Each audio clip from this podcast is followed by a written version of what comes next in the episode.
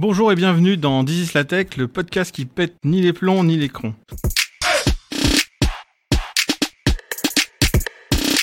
Je m'appelle Loïc, euh, développeur depuis euh, plus de 6 ans à Deezer.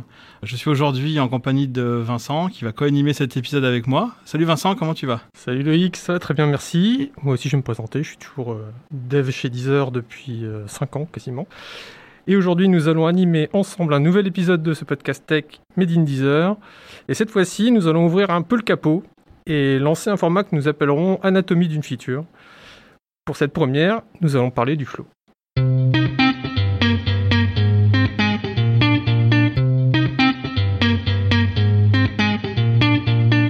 Avant les plateformes de streaming, on avait quelques dizaines de disques, quelques centaines tout au plus. Sélectionner ce qu'on avait envie d'écouter était relativement facile. Bon, d'accord, des fois c'était plus difficile que ça. Mais le choix était limité. Maintenant, parmi des dizaines de millions de titres qu'il faut choisir, impossible de tout écouter évidemment. C'est pourquoi la recommandation de contenu est arrivée sur les plateformes de streaming, pour nous aider, nous, simples mortels, à sélectionner la musique qui est susceptible de nous plaire dans un catalogue grossissant toujours plus que le temps disponible pour l'écoute. Deezer propose le flow, sujet d'aujourd'hui, euh, bientôt 10 ans, un petit ado. Que fait le flow? Comment est-il arrivé chez Deezer? Vous le saurez grâce à nos invités, car autour de la table, nous avons trois personnes qui vont vous parler de recommandations. Et je vais commencer par euh, Aurélien. Salut Aurélien, est-ce que tu peux te présenter en quelques mots? oui, bah moi c'est Aurélien, donc je suis là depuis 15 ans maintenant, avec plusieurs vies chez Deezer, notamment dev au début, et puis chef de projet, directeur de production qu'on appelait à l'époque. Et puis à 10 ans, j'ai monté euh, l'équipe R&D et euh, je suis également en charge euh, de diriger l'équipe de data science en charge des algorithmes. Eh ben, super, merci Aurélien. À côté de toi, il y a Benjamin. Salut Benjamin. Salut. Est-ce que tu peux te présenter toi aussi en quelques mots? Oui, alors je suis euh, Benjamin, je suis arrivé chez Deezer il y a 8 ans et demi, euh, donc un petit peu après la, création de, l'équipe Data Science. Euh, j'ai très rapidement bossé sur les sujets de recommandation au sein de l'équipe Data, et c'est toujours ce que je fais aujourd'hui. Et donc j'ai pas mal bossé sur le flow depuis sa naissance jusqu'à aujourd'hui. Et tu vas pouvoir nous en parler plus en détail. Et à côté de toi, il y a Marin. Salut Marin. Salut. Punition. Est-ce que tu peux te présenter en quelques mots? Euh, Je m'appelle Marin. Euh, je suis product manager à la recommandation. Et j'ai rejoint Deezer il y a un an et quatre mois.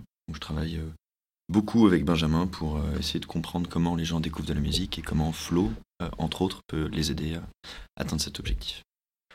Eh ben merci. On va donc en discuter pendant, pendant pendant le temps qu'il faudra. faudra. Et à la fin, on, parlera un peu de vos coups de cœur musicaux pour terminer l'épisode.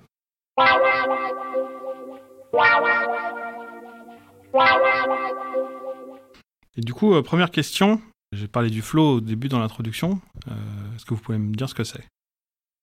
Flow, en, deux mots, euh, c'est une radio personnalisée. C'est la bande-son de votre vie. Donc en gros, imaginez que l'intelligence artificielle de Deezer prend en compte tout ce que vous avez écouté, euh, tout ce que vous avez ajouté en favori, tout ce que vous avez skippé, tout ce que vous n'avez pas aimé, et à partir de ça, essaye de prédire en temps réel la chanson que vous avez envie d'écouter. C'est bien résumé. et euh, comment ça vous est venu euh, à l'idée, notamment il y, a 15 ans, de construire cette feature? Je vais me permettre de répondre et donner un petit peu le contexte historique. Avant Flow, il y avait la Smart Radio. Alors, c'est un peu euh, l'ancêtre du Flow. Euh, pourquoi cette feature a été créée euh, C'est qu'une fois qu'on a mis en place Deezer avec un catalogue de plusieurs millions de titres en ligne, ce qui était nouveau à l'époque, on s'est confronté à une grande question des utilisateurs, c'est j'ai envie d'écouter de la musique mais je ne sais pas quoi. Et puis l'idée n'est pas venue tout de suite, euh, c'est venu quelques années après, euh, après le lancement de Deezer. Donc il y avait la Smart Radio qui avait ce côté un petit peu intelligent de créer des, radios euh, relativement abordables. J'ai envie d'écouter des chansons qui ressemblent à Michael Jackson. C'était une approche vraiment artiste-centrique. Et puis en fait on s'est aperçu, parce que je pense qu'il y avait un côté aussi un peu involontaire, on avait mis en place des trackers data pour les royalties. Euh, et c'est comme ça en fait qu'on a commencé à loguer euh, finalement les, logs d'écoute, qui, avaient une euh, vocation non pas algorithmique au départ, mais purement de reporting. Et puis après quelques années, j'ai envie de dire, de collection de data, on s'est mis mais comment on pourrait les utiliser? Justement répondre à ces questions, comment on pourrait personnaliser l'expérience des utilisateurs. Et à l'époque, moi j'étais à Berlin. Et euh, Daniel et euh, Alexandre Croiseau, VP Product de l'époque, sont venus euh, me rendre visite et rendre visite à l'équipe R&D avec dans les bagages cette fameuse idée de Flow. Alors Flow, c'était pas vraiment une radio au départ, c'était complètement une interface complète avec le feed. Et en fait, Flow et le feed, c'est deux features qui étaient vraiment liés au tout début. Euh, qui ont été dissociés au moment de l'exécution et de la création. Mais le projet initial, c'était euh, une homepage qui défilait, qui avait un flow, euh, qui pouvait proposer que du contenu personnalisé, que ce soit des albums, des podcasts. Il y avait déjà hein, cette notion multi-contenu à l'époque. Voilà un petit peu comment c'est né. d'une, j'ai envie de dire, à la fois d'une implémentation de, de tracker data, d'un besoin utilisateur qui est j'ai envie d'écouter de la musique mais je ne sais pas quoi, et de ce concept euh, un peu euh, nouveau et novateur d'un mix infini. Quoi. Tu peux rappeler peut-être ce que c'était que le feed à l'époque? Le feed, c'était euh, homepage complètement personnalisé. Ça ressemblait euh, plus ou moins à un, feed Instagram où il y avait de l'interaction, proposait des albums, des playlists. Et c'était entièrement personnalisé. Sachant qu'on venait d'un shift complet d'une homepage qui était 100% éditorialisée à une homepage 100% algorithmique. Ça a été un shift euh, complet cette année-là euh, avec le flow qui prônait en haut de cette homepage. Et tu te souviens à peu près quelle année c'était? 2010, je dirais.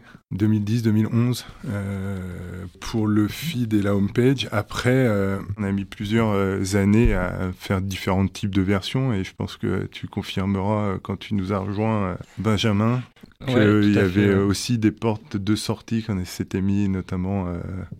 je me souviens de ce bouton où, comme l'algo était un peu balbutiant au début, c'était de jouer son album favori ou sa playlist favorite. Euh, tout à fait. Moi, quand je suis arrivé, donc je suis arrivé fin 2013, le feed était encore assez jeune, euh, venait de sortir, et c'était la fonctionnalité phare de recommandation de, de, de Deezer. Je crois pas qu'il y avait énormément de recos ou d'algo ailleurs dans Deezer que, dans le feed. Peut-être les artistes similaires ou, euh, certaines choses comme ça. Et rapidement, on s'est dit, c'est sympa, toutes ces recos qu'on propose à l'utilisateur sous forme de feed. Alors, ça ressemblait vraiment à un feed Facebook ancienne époque, hein, 2012-2013.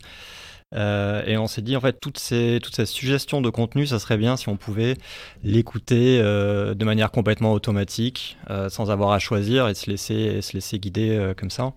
Le premier nom du flow en interne, dans les contextes d'écoute, c'était effectivement User Feed Radio.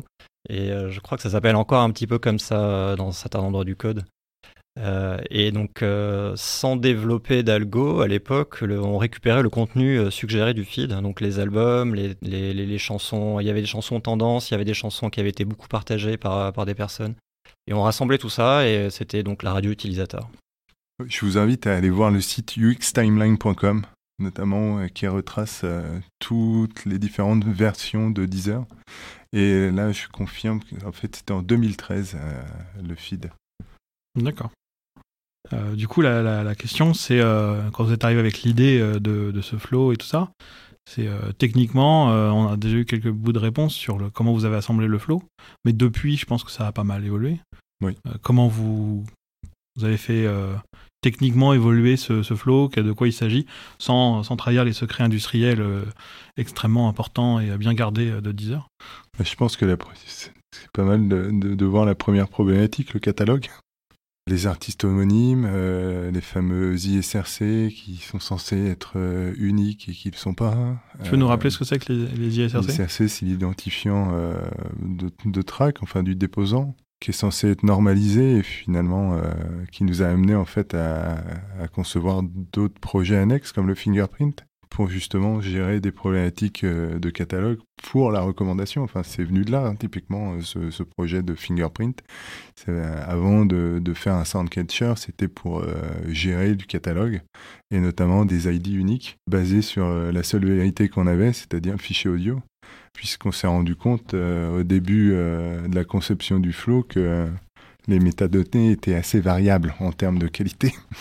Et je pense que encore aujourd'hui, même si ça s'est largement amélioré, il y a encore des petites problématiques. Ouais, quand je suis arrivé, j'étais euh, assis juste à côté de Thibaut Roucou, qui euh, a travaillé longtemps sur la gestion des royalties et donc qui euh, connaissait très bien les fichiers qui sont livrés par les majors, les labels, les fameux fichiers Adidex, des gros fichiers XML assez indigestes qui contiennent toutes les, les métadonnées d'un album lorsqu'il arrive chez Deezer. Et à partir de ces données-là, on était censé extraire donc des genres, des tags, des pays, le nom de l'artiste par exemple. Sauf qu'il peut y avoir souvent des artistes qui ont le même nom et donc les artistes se retrouvent mélangés. C'est des problèmes qu'on a encore un petit peu aujourd'hui. On, s'est pas mal amélioré là-dessus, mais c'est vrai que euh, voilà, ça reste toujours un, gros sujet de, différencier ces artistes-là. Et donc pour la reco, c'est très embêtant puisque quand un artiste arrive, euh, qu'on veut le recommander, on va dire super, il y a un nouvel album qui vient de sortir, mais c'est pas le bon, c'est un homonyme. Euh, il y avait ce, souci-là. C'est important aussi de différencier et de dédupliquer le, catalogue pour éviter les problèmes de répétition. Euh, voilà, un utilisateur va avoir euh, une chanson dans son flow, il va dire je veux plus jamais l'écouter, je veux plus jamais l'entendre. Alors on a bien enregistré l'identifiant de la chanson, mais en fait elle arrive sous une autre forme avec avec un album différent et c'est toujours la même chanson. Donc les problèmes de catalogue ont, pas mis beaucoup de temps à apparaître dans, la reco. Donc il y a déjà dû avoir pas mal de data pour, euh, pour se sortir de, ça. Sans compter les données euh, manquantes, typiquement la langue d'une chanson qui nous a pas obligé, mais qui nous a, on a dû mettre en place des techniques pour identifier la langue, et notamment c'est basé sur les lyrics, et on a fait un détecteur de langue euh, pour pouvoir qualifier ben voilà, entre du rock anglais, du rock allemand, du rock français, du rock espagnol, justement pour à chaque fois affiner. En fait, une grande phase chez Deezer, euh, et notamment qui a été drivé par la feature de recommandation et de flow, c'est la qualification du catalogue, comment on décrit la musique, comment voilà, comment euh, on arrive à bien la qualifier justement pour avoir une bonne base pour la reco et d'appliquer des différents types d'algorithmes en production. Puisqu'à la R&D, donc euh, également au moment de mon arrivée, donc euh, Manu Moussalam est arrivé, euh, on est un peu de la même promo.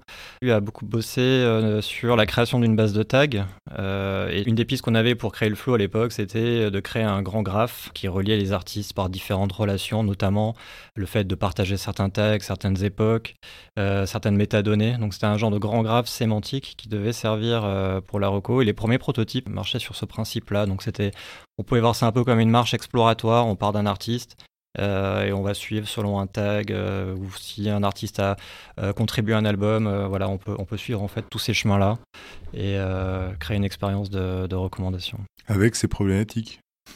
Avec la date.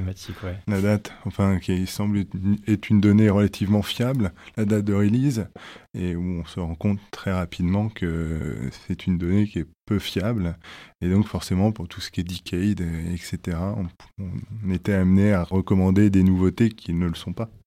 Euh, donc euh, finalement, derrière une, fonctionnalité très simple où c'est finalement one click button euh, et j'ai de la musique, il y a beaucoup de problématiques de Deezer et pas mal de projets qui ont découlé de cette fonctionnalité-là, en fait. Et du coup, on imagine que le flow tel qu'on le connaît maintenant est passé par plein, plein, plein de versions. Il y a, comment il évolue, à quel rythme euh, Est-ce que vous pouvez nous en dire un petit peu plus là-dessus? Bah, ça évolue euh, de manière continue depuis sa, depuis sa création. En fait, on est tout le temps en train de tester euh, différents algos. même là, au, où on parle, il doit y avoir 3-4 versions en simultané avec plusieurs A-B tests. Euh, donc ça demande pas mal de, boulot déjà pour concevoir ces différents algos, réfléchir à quelle hypothèse on va vouloir tester euh, avec nos utilisateurs. Et après, il faut analyser les données, euh, se mettre d'accord sur qu'est-ce qui est important pour définir qu'un algo est meilleur qu'un autre. Et ça, c'est pas une mince affaire non plus. D'ailleurs, comment vous savez que le flow répond bien aux attentes d'un utilisateur? Quel est l'indicateur qui vous dit, ben, c'est bon, le flow de tel utilisateur lui convient, lui convient pas, etc. Pendant très longtemps, ça a été avec le temps d'écoute moyen, la reconnexion, euh, ça a été les, deux principales métriques euh, qu'on a utilisées. Et euh, on s'est rendu compte que c'était pas forcément toujours très judicieux. On, a observé assez rapidement quelque chose de. on aurait pu s'en douter un peu avant, mais voilà, plus on va mettre des chansons familières dans le flow, plus on va mettre des chansons du profil, plus on va mettre des trucs que l'utilisateur connaît déjà, plus le temps d'écoute sera long. Et donc, si on suit aveuglément cette métrique-là, on aura tendance à finalement mettre que les chansons favorites de l'utilisateur dans le flow. Et ça va donc créer une fonctionnalité qui va être différente peut-être de, la promesse initiale qui était tu sais pas quoi écouter et on va, on va choisir à ta place. Et de dire bah, ce que tu as envie d'écouter, c'est ce que tu préfères, c'est pas un pari très très audacieux. Donc pendant longtemps, on a cherché à fidéliser autour de cette fonctionnalité, faire en sorte que les gens comprennent un peu le, but, le principe, mais rapidement on a essayé d'observer d'autres signaux comme euh, le fait de rajouter des chansons dans ces playlists qu'on aurait découvertes euh, dans le flow. Donc en fait on essaie de modéliser la, découverte et de voir si euh, l'utilisateur arrive à élargir un peu son horizon musical grâce au flow. Sachant, je pense qu'on peut parler aussi de l'effet de fraîcheur des nouveaux algos. généralement, enfin c'est quelque chose qu'on a remarqué à chaque fois qu'on mettait en prod un nouvel algo. Euh, d'un seul coup, ça fonctionnait mieux. Et puis, il faut laisser en fait assez de temps parce que les gens se sont habitués au type de sélection. Ce qui nous a amené à conditionner euh, des temps de test un peu plus longs que juste mettre en prod, observer et au bout d'une semaine tirer des conclusions. On a des tendances au bout d'une semaine. Euh, mais il faut laisser le temps voilà, à l'algo aussi de maturer et de voir euh, les effets sur un peu plus euh, long terme. C'est-à-dire qu'il y a une espèce, d'effet de surprise finalement de... Oui, puisque tu changes la façon de faire la sélection, du coup, il y a l'effet de fraîcheur qui amène une certaine nouveauté. Quoi. Et puis, je pense qu'on peut quand même notifier un point, c'est que un algo ne va pas correspondent à l'intégralité des utilisateurs et donc c'est un peu l'approche divide and conquer où euh, finalement on clusterise. D'abord, il y a deux, on va dire, on va faire deux groupes d'utilisateurs, donc on va avoir deux algos qui vont servir différemment parce que c'est pas les mêmes attentes. Euh, et puis après, ça va être trois, quatre, et euh, on va on va essayer à chaque fois de, de, de clusteriser pour servir au mieux des groupes d'utilisateurs et leurs attentes qui ne sont pas identiques en fait. Il n'y a qu'une feature, mais il y a différentes type d'attente en fait derrière Flow. Hmm. Aussi une des spécificités de Flow, euh, que, j'ai vu euh, observer sur aucune autre plateforme de streaming, c'est que euh, Flow prend en compte les, interactions des utilisateurs en temps réel.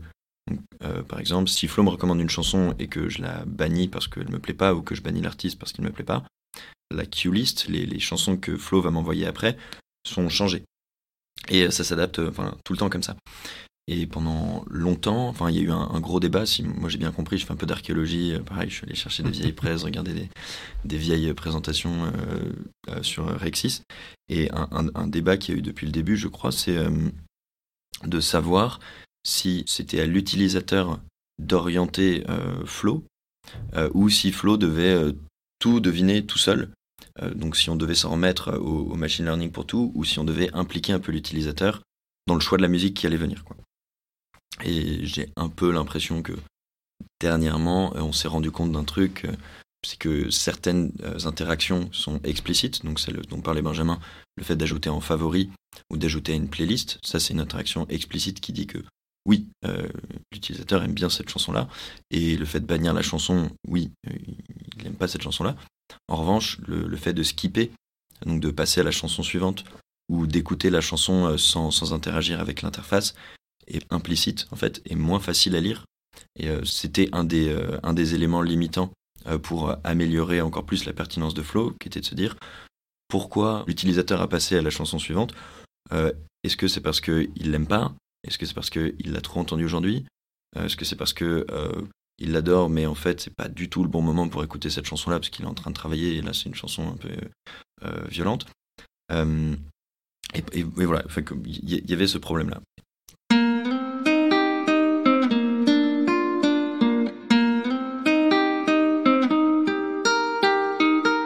Aujourd'hui, si je me crée un compte sur Deezer, j'ai pas de flow. Il me faut quelques jours pour avoir un flow. Euh, alors moi je sais concrètement qu'est-ce qu'il faut avoir derrière, mais un utilisateur qui arrive sur le service ne sait pas exactement ce qu'il faut faire pour que le flow s'active. Euh, du coup, on revient à ma question comment faire pour euh, améliorer son flow, pour le peut-être être plus acteur de son flow? Tu parlais par exemple de mettre des chansons dans des playlists. Euh, du coup, ça me fait aussi poser la question qu'est-ce qui se passe quand je mets, des comptines dans une playlist de comptines, sachant que je ne veux pas écouter de comptines dans mon flow, par exemple, parce que c'est pour mes enfants. Et oui, je suis sûr. Euh, ouais, l'enfer est un peu dans ce genre de détails. Ça, ça rentre dans tous les problèmes de filtrage qu'on a. Donc, euh, on peut penser à la musique pour enfants. Il y a aussi les musiques de Noël, les, toutes les musiques saisonnières qu'on peut avoir envie d'écouter vraiment à un moment donné, mais euh, il faut pas dépasser une certaine date. Genre, les musiques de Noël ne doivent pas dépasser le 24 décembre. Ouais, allez jusqu'au 25, ça passe. Mais, mais, très rapidement, on se prend beaucoup de retours customer support sur les, sur les réseaux sociaux. Euh, il peut y avoir des musiques très très contextuelles, euh, musique de relaxation. Euh, sur le catalogiseur, il y a aussi énormément de choses assez étonnantes. Il peut y avoir des, des sound des bruits d'aspirateur, des bruits blancs. Il peut y avoir des, interviews, des audiobooks, tout un tas de choses qu'on a plutôt envie de filtrer dans le flow.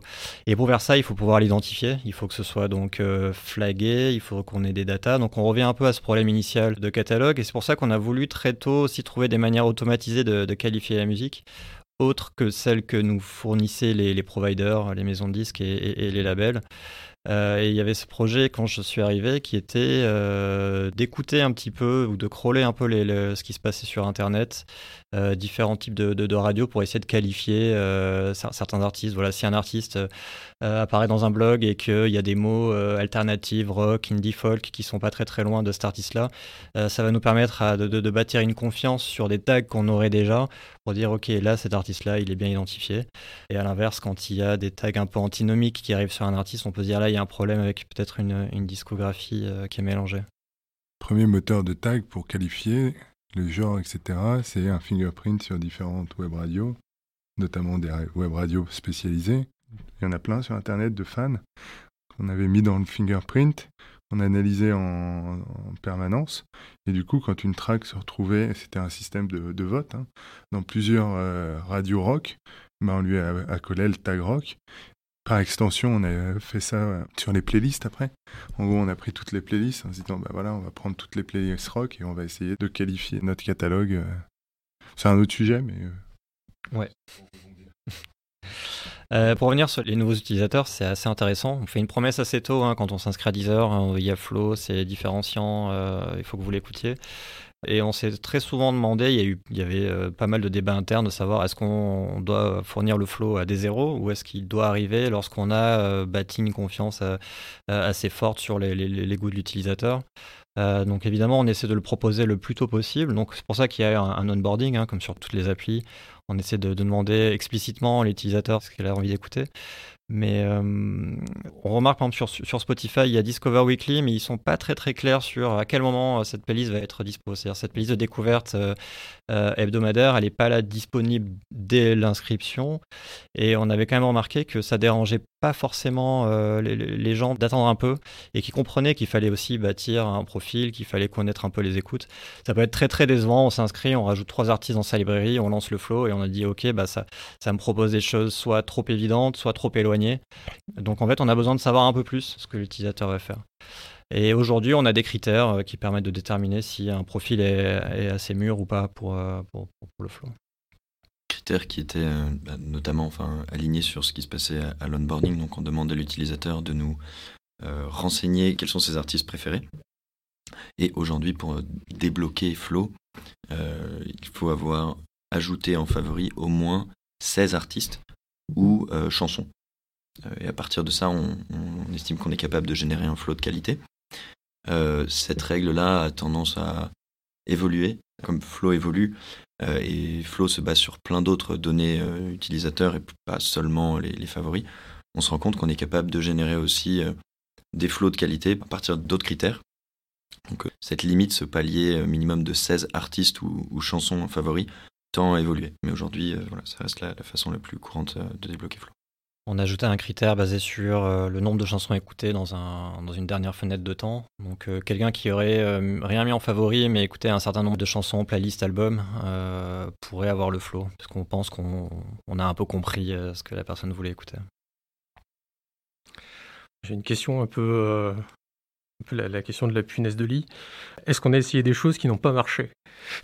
Est-ce qu'on a, connu des échecs avec certains Je pense qu'on a majoritairement essayé des choses qui n'ont pas marché. Euh, ça peut être assez décevant.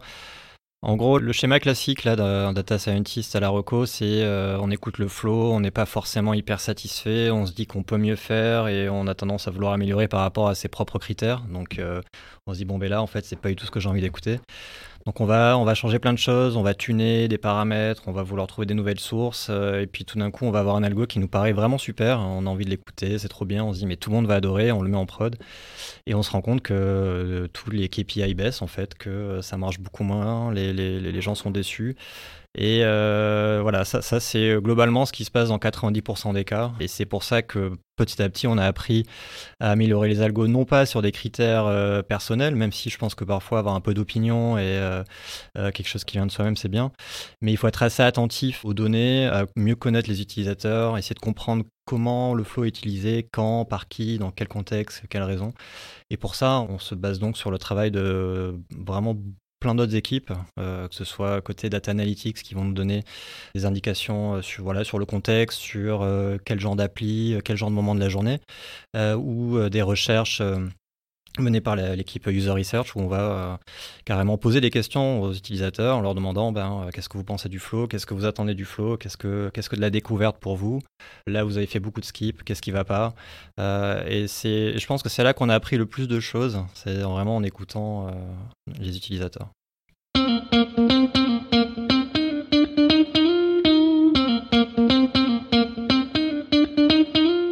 Question future c'est quoi le flow de demain?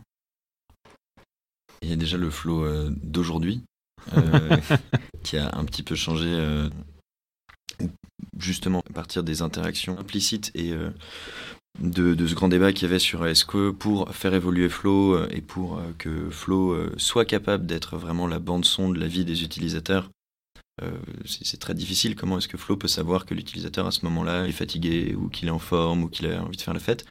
On a pris le parti de, d'essayer en fait de permettre à l'utilisateur de dire à Flo comment il se sent et euh, quel est son contexte émotionnel euh, et quelle est du coup la musique qu'il aurait envie d'entendre à partir de ce point-là. Parce que comme euh, disait Aurélien tout à l'heure, la, la, proposition de valeur de Flo à l'origine c'est je sais pas ce que je veux écouter, mais je veux écouter de la musique. Donc les gens n'ont pas envie de choisir un, artiste, une chanson, un genre, ils, ils ne savent pas et ils n'ont pas envie de choisir. En revanche, euh, il y a une question très très simple qu'on peut leur poser et qu'on se pose tous euh, quand on se rend compte, c'est comment ça va euh, Comment tu te sens? Bah, Littéralement, c'est la question que Flow pose maintenant à tous les utilisateurs. Et ça s'appelle Flow Moods. Il y a une interface sur mobile qui est une, roue des émotions avec le, gradient de flow. Chaque émotion correspond à une couleur, à une icône, etc. Et on peut retrouver cette proposition de valeur de différents flows qui correspondent à des humeurs aussi sur l'application desktop. Euh, et cette interface-là, je, vous, laisserai le, loisir de la regarder, euh, de les regarder, euh, permettent de conserver la proposition de valeur initiale de Flow qui est je ne sais pas ce que je vais écouter, j'ai pas envie de réfléchir, j'ai pas envie de choisir quelque chose, et en même temps, je peux orienter Flow pour que Flow puisse vraiment être la bande son de ma vie, puisque Flow puisse s'adapter à mon, à mon contexte émotionnel.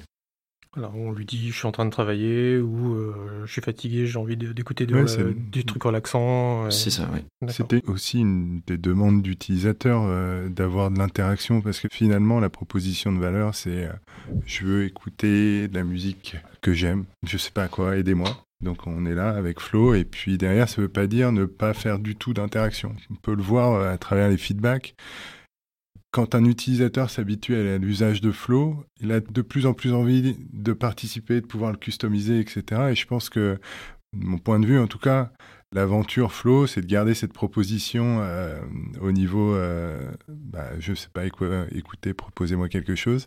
Et puis, au fur et à mesure, tester différents types d'interactions, d'aller euh, toujours plus loin. Et puis, d'un point de vue technique et algorithmique, les techniques avancent dans la description du catalogue. Je sais que maintenant, on utilise des embeddings audio, c'est-à-dire qu'on va prendre en compte des critères sonores du signal audio pour toujours améliorer en fait la qualification et donc se rapprocher de plus en plus euh, j'ai envie de dire, de, la chanson parfaite au bon moment. Et je pense que c'est ça, euh, Flo, et c'est ça qu'on va continuer de développer, c'est d'avoir la bonne chanson au bon moment.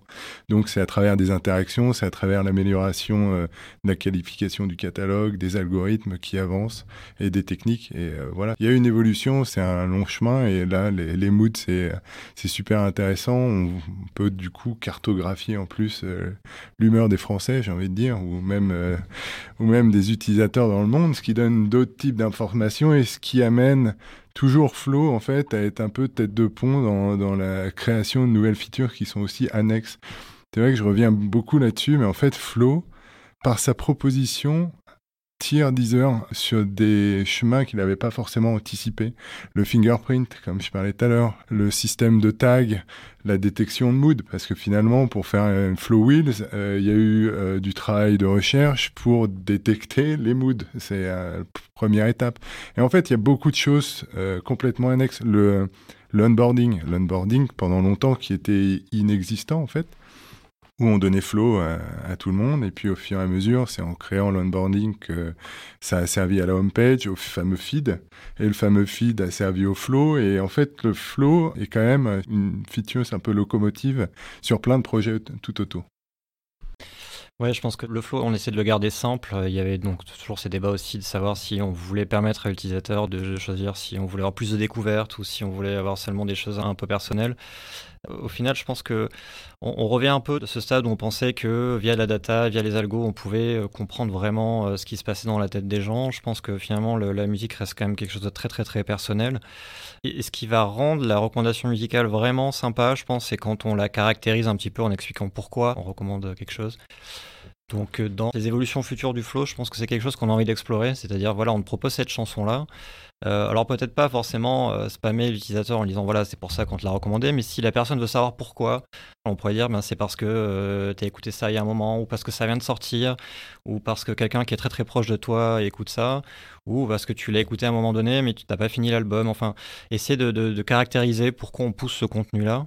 Je pense que ça permet de rétablir une bonne confiance avec nos utilisateurs qui commence à être un petit peu euh, éduqué maintenant euh, aux algos, commence à comprendre comment tout marche, que ce soit sur les sites de e-commerce, que ce soit sur euh, TikTok, Netflix ou, Deezer, et sont finalement quand même assez contents ouais, quand on prend leur temps de leur dire pourquoi on leur pousse du contenu, et ça peut aussi limiter le rejet face à la reco. Et qu'est-ce qu'il y a comme solution technique mise en place aujourd'hui justement pour caractériser le catalogue ou pour analyser tout ça? Est-ce qu'on peut utiliser les gros mots actuels qui sont euh, le big data, l'IA, ce genre de ça choses. Ça fait déjà quelques années qu'on utilise ces gros mots-là. Euh, je pense que d'une manière générale, on, fait partie du club des, des, sociétés qui utilisent euh, l'AI, de la big data, etc. Comment? Le deep learning dans les du deep learning, du machine learning. Neural network. Oui, oui, on fait partie de ces, ces gens-là. Euh, après, euh, c'est comme tout, hein, comme, toute, euh, comme toute techno, ça évolue. Enfin, la big data, ça vient d'où? Ça vient des distribs Linux, Cloudera, etc., qui ont démocratisé ça il y a quelques années maintenant. Après, une fois que c'est un peu plus accessible, ça ne veut pas dire qu'on sait faire de la big data. Je pense que maintenant, après toutes ces années d'investissement, on fait partie quand même des personnes qui, qui savent exploiter et euh, qui ont développé vraiment une expertise dans, ces domaines-là, mais c'est de l'investissement. Hein. Je rappelle que Deezer a quand même investi pendant 10 ans dans de la R&D, euh, dans des équipes data science. Ça s'est pas fait non plus en un jour. Euh, on n'est pas débarqué euh, sur ce domaine-là. Donc c'est pas un gros mot chez nous, j'ai envie de dire. Ça reste un, un terme assez marketing, je pense. Malgré tout, oui, on brasse beaucoup de données, on, on, en traite énormément et ça va pas en s'arrangeant, j'ai envie de dire. On en, on en accumule de plus en plus. et en plus, à partir de ces données-là, on en crée d'autres. C'est-à-dire que voilà, maintenant on va s'amuser entre guillemets euh, d'aller voir ce qu'on peut aller chercher dans les MP3 pour créer euh, encore plus de données. Et vous avez vu une vraie différence justement euh, avec l'avènement de toutes ces technos, quand on parlait de deep learning, maintenant on parle d'IA depuis peut-être 5-6 ans de manière industrielle. Est-ce que ça change réellement la donne ou la qualité ou la pertinence de ce qu'on fait? Ou est-ce que c'est juste un outil de plus on gagne vraiment en, précision, en confiance et on peut être un peu plus ambitieux. Donc je pense qu'on ne se serait jamais lancé dans les flow moods si on avait uniquement l'info euh, qui venait des utilisateurs ou euh, de ce qui venait du catalogue. Ou voilà, c'est pas assez fiable. On sent que pour que une musique propage une émotion, il faut qu'elle ait un, signal particulier. Et c'est une technologie qui est assez mature aujourd'hui, tout ce qui est Music Information Retrieval. Euh, qui permet de caractériser un mood. Donc on peut facilement extraire d'une chanson euh, sa tonalité, son rythme euh, et certaines émotions qui pourront sortir. Alors ça marche pas par magie, hein, c'est parce qu'il y a avant des personnes qui ont fait le travail d'annoter ces chansons-là en disant ça c'est triste, ça c'est joyeux, et c'est des choses qui ont été faites en, en, interne via la super team Edito et Curators qui ont bah, littéralement euh, compilé euh, via des playlists des chansons qui correspondaient à chaque mood. Après, le modèle va apprendre euh, et va, va, comprendre comment différencier ces chansons-là directement à travers le signal. Donc on s'appuie sur ça, on s'appuie aussi sur les métadonnées et on s'appuie euh, aussi sur bah, l'intelligence un peu collective de, nos utilisateurs. On a des milliards de streams hein, euh, par mois et donc euh, à partir de là, on peut tirer des tendances, on peut voir des corrélations entre des écoutes, qu'est-ce qui est mis dans les favoris ensemble, qu'est-ce qui est mis dans des playlists ensemble. Mais aucune de, ces méthodes séparées marcherait vraiment. Je pense que la force qu'on a maintenant, c'est de pouvoir, via les, puissances de calcul qui ont évolué notre force de frappe, de pouvoir mélanger tout ça et d'avoir quelque chose d'assez intéressant. Ce qui est intéressant aussi de voir, c'est que euh, ces différentes méthodes marchent plus ou moins bien euh, selon les utilisateurs aussi. Il y a des utilisateurs qui sont très sensibles au, contenu euh, lui-même, indépendamment des métadonnées d'une chanson, de qui est l'artiste vraiment. En fait, ça va vraiment être comment la musique sonne. D'autres qui vont être intéressés plus par une actualité, et donc c'est pas forcément les mêmes algos. Je pense qu'aujourd'hui, ce qu'on essaie de faire, c'est de cibler au mieux en fonction des utilisateurs. Est-ce qu'il vaut mieux avoir plein d'algos et un algo qui choisit le meilleur algo pour chaque utilisateur ou un seul algo qui, euh, qui s'adapte? Euh, Voilà, c'est le genre de questions qu'on se pose un peu tous les jours. Et qu'on teste Et qu'on teste, évidemment. Comme quoi, il y a quand même encore un peu d'humain dans tout ça de toute façon, enfin, techniquement, euh, tout ce qui est usage du deep learning, notamment avec euh, GPU, etc., c'est Nvidia quand même, en mettant les librairies à disposition euh, pour du calcul, que ça a commencé réellement à, à prendre. Et puis derrière, malgré tout, il y a quand même beaucoup de supervisés.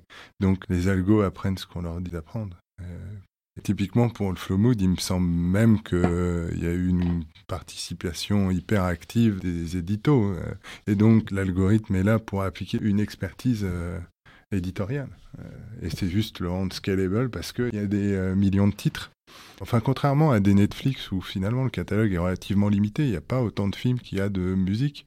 Nos problématiques de scalabilité sont assez particulières avec la musique du coup, vous avez fait des études pour voir combien de tracks euh, ont pu sortir du catalogue caché. Euh. quand je dis caché, c'est le catalogue que personne n'écoute. Est-ce que les algorithmes du flow les font ressortir ou est-ce que justement en utilisant un peu trop le, côté éditorial, on, se refocus encore une fois sur toujours le, gros du catalogue écouté? Je pense que dans toutes nos têtes, on a un peu cette vision où on espère vraiment aller chercher la petite pépite euh, cachée au fin fond du catalogue. Je pense que ça a dû arriver.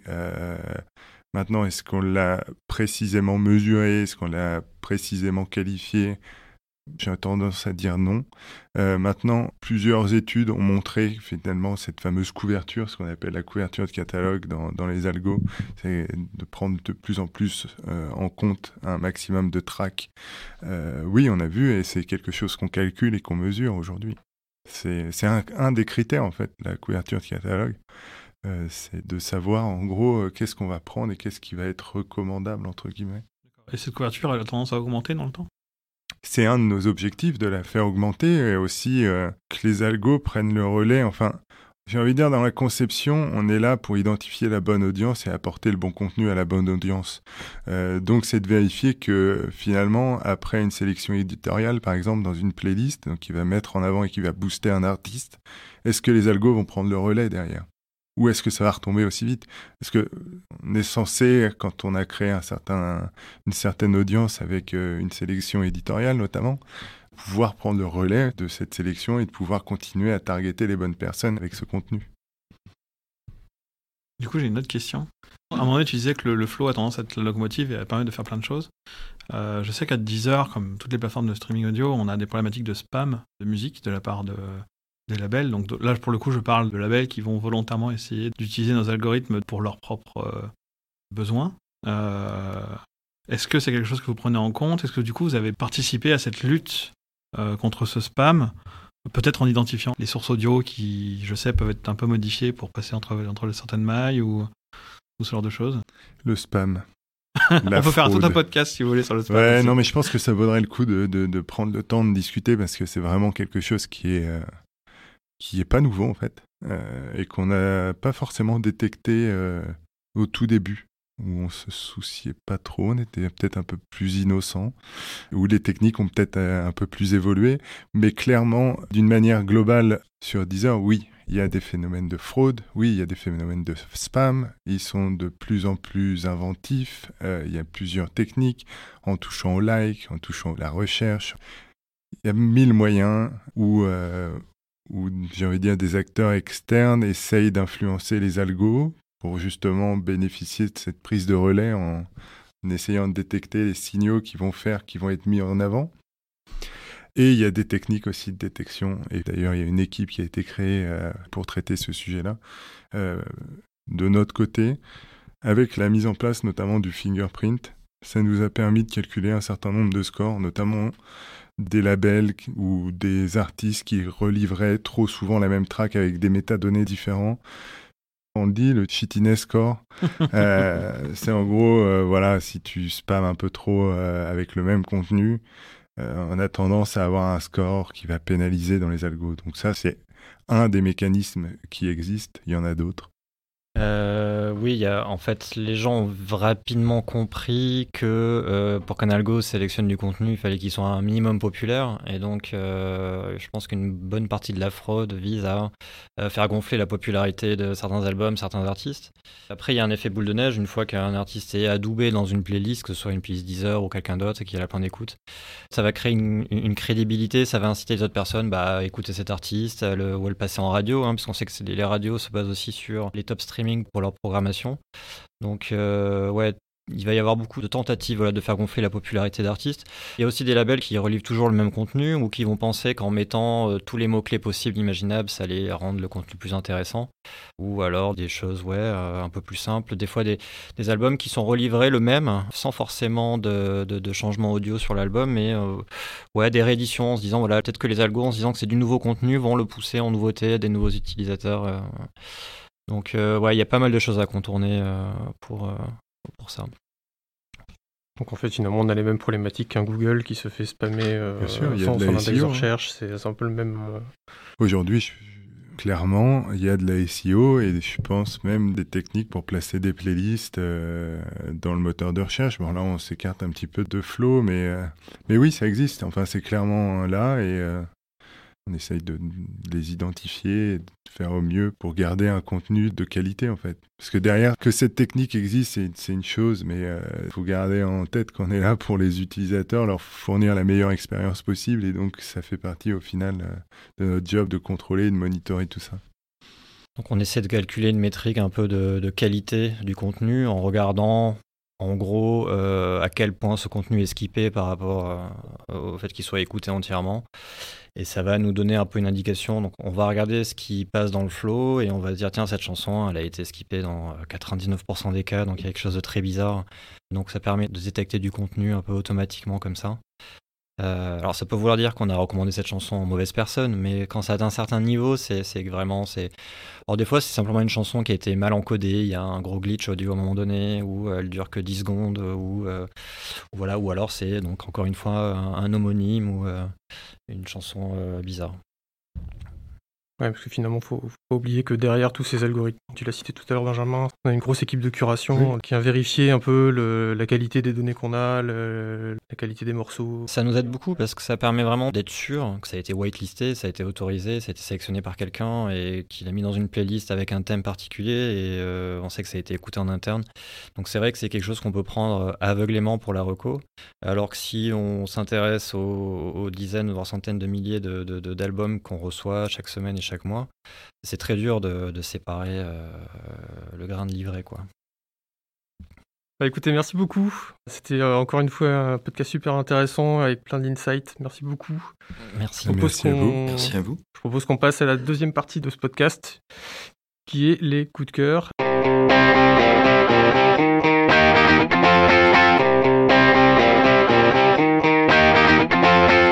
Est-ce que vous avez des morceaux que vous avez envie de recommander euh, aux gens qui nous écoutent? Peut-être des pépites euh, du fin fond du catalogue. Je pense qu'on pourrait faire une émission rien que sur ça. Aussi, mais là, on, je note. On peut, peut pas faire des émissions de plusieurs heures. Alors, je suis en train de regarder mon top du mois pour voir s'il y a des choses que j'aurais beaucoup écoutées. Ouais, il y a- en fait, alors, il y a un label que j'aime beaucoup euh, qui s'appelle euh, Habibi Funk. Euh, c'est un label, je crois, qui est basé à Berlin, euh, qui a été créé par une personne libanaise, je crois. Bon, je suis pas sûr de ces infos-là. Mais l'idée, c'est que ce sont des rééditions euh, de vieux sons, généralement du Maghreb ou d'Afrique ou du Moyen-Orient, des années 70-80, qui sont réédités en vinyle et qui sont aussi sur, sur Deezer et sur les plateformes de streaming. Et il y a des choses vraiment cool, des catalogues un peu oubliés qui a été restaurés. Là, il y a un album de Hamid El-Shairi que, que j'aime bien. Donc voilà, dans mes obsessions euh, du moment. Moi, j'écoute euh, pas mal un petit artiste qui s'appelle Achille. Euh, voilà, je comme je suis du style monomaniaque, c'est Il n'y a que lui. il n'y a que lui et, un euh, des podcasts. euh, et voilà. Ça, ça a flow album chez toi. Ouais, ouais, non, mais euh, bon, euh, voilà, on fait chacun partie d'un cluster et moi, je pense que je fais partie du cluster. euh, je consomme un artiste à fond et puis après, je passe à un autre et euh, Et Marin Et euh, alors moi j'ai pas du tout un profil album ou artiste centrique. J'écoute plutôt les chansons euh, en fonction de l'histoire que je me raconte autour de la chanson.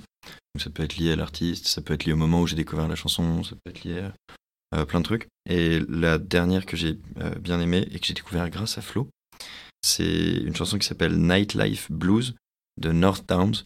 C'est un groupe euh, anglais de ouais, on va dire rock, euh, rock électronique moderne. euh, et l'album, enfin l'EP date de 2020.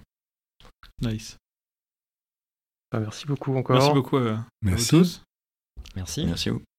Et puis bah, à la prochaine. À la prochaine. Avec plaisir. Clap de fin. It's a wrap.